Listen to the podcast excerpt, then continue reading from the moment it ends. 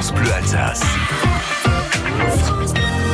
L'humeur du mercredi matin, c'est avec Charlotte Valentin. Si vous avez mal dormi, elle va s'occuper de vous redonner le sourire. Bonjour Charlotte. Euh, bonjour Hubert, ça va bien? Vous êtes réveillé vous? Je suis, oui, bah heureusement, depuis 6 heures, heureusement que nous sommes réveillés. On va souffler des bougies. On va souffler des bougies avec vous ce matin, Charlotte.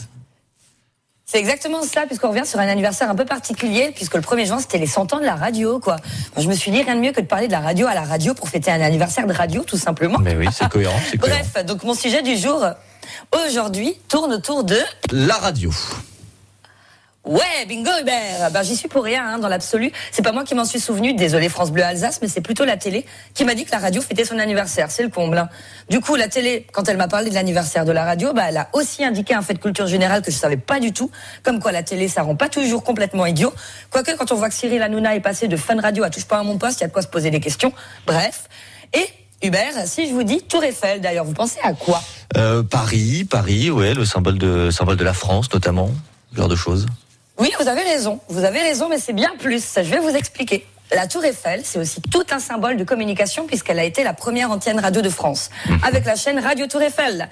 Et de base, lors de sa construction pour l'Expo universelle, bah, personne la voulait. Et est-ce que vous savez pourquoi personne la voulait? Parce qu'elle était moche eh ben, tout à fait, Hubert. Bravo. Merci de prouver que je vous apprends strictement rien.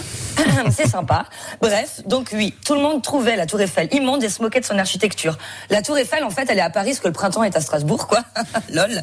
Et du coup, puisqu'on était déjà plutôt écolo à l'époque, au lieu de la bousiller et de la détruire, les Parisiens ont décidé d'en faire la première antenne relais radio de France qui s'appellera Radio Tour Eiffel en 1921. Ça vous s'embouche un coin, hein, j'en suis sûre et certaine, de toute cette culture générale. En tout cas, tout ce que je veux dire, c'est que la radio n'a pas pris une ride un peu comme vous, Hubert. Oh, c'est charmant, c'est mignon. Merci beaucoup, Charlotte Valentin.